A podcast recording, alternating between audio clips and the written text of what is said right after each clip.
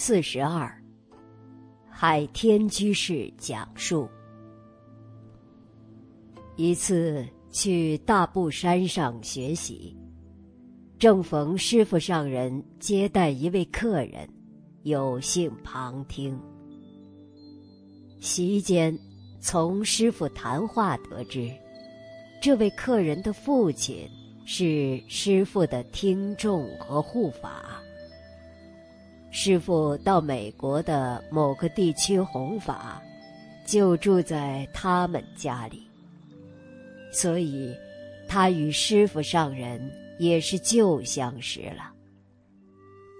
客人大概有一定的身份地位，见闻颇多，席间言谈都是世间言语，如。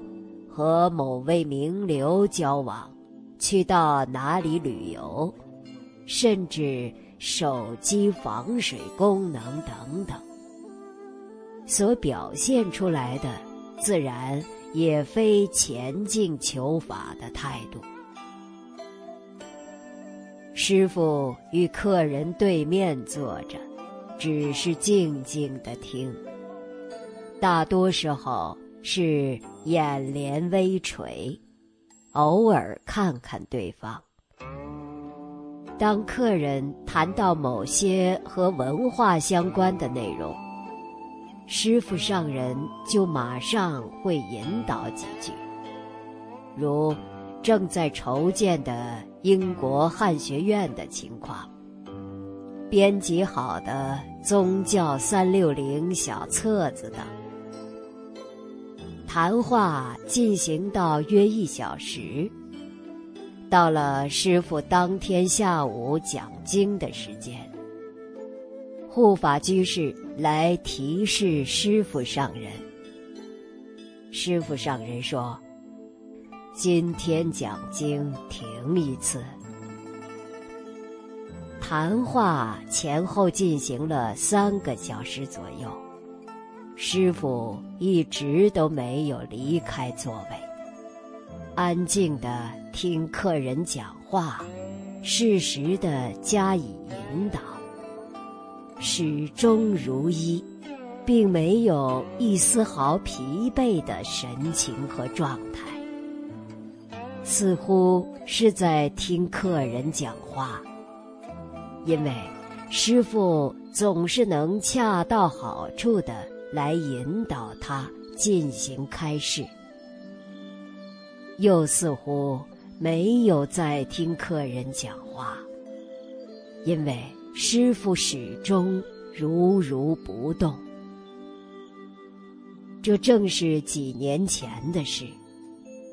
那时，师傅上人每天下午两小时讲经，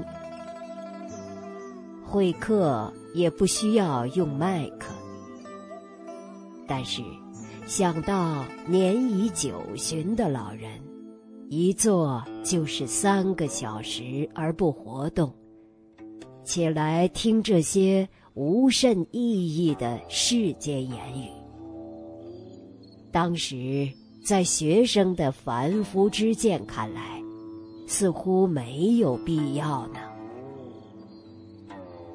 但是师傅上人，就是以这样一种表法，来表演感恩之心、待客之道，来表演不二法门恒顺众生，来表演为法忘躯六波罗蜜，来表演无助就是生心，生心。就是无助，以此来调伏学生的浮躁之心。每次亲近师傅上人，观察师傅上人的待人接物之道，总是能感受到一种平易、清澈、温暖而又深沉的力量。直达心底，有很多感受是无法言说清楚的。师傅的身教能体现在每一个细微之处。学生在想：如果将师傅的日常用摄像机记录下来，无疑是一部经典。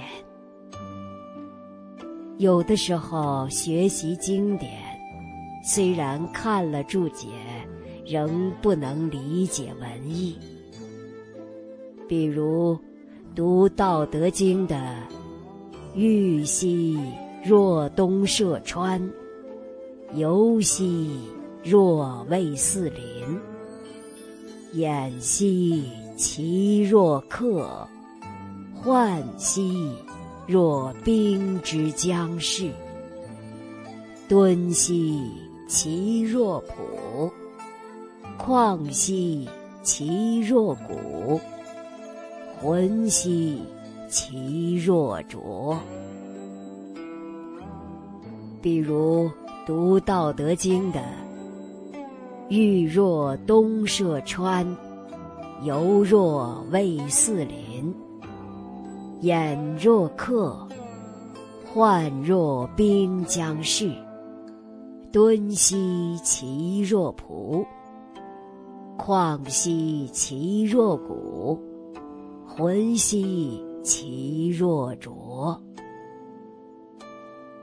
虽然憨山大师的注释已清楚了，仍是不懂。但在不同场合。接触师傅几次之后，对这一段文字，忽然就有了直观而具体的领会，似乎解释反成了多余的。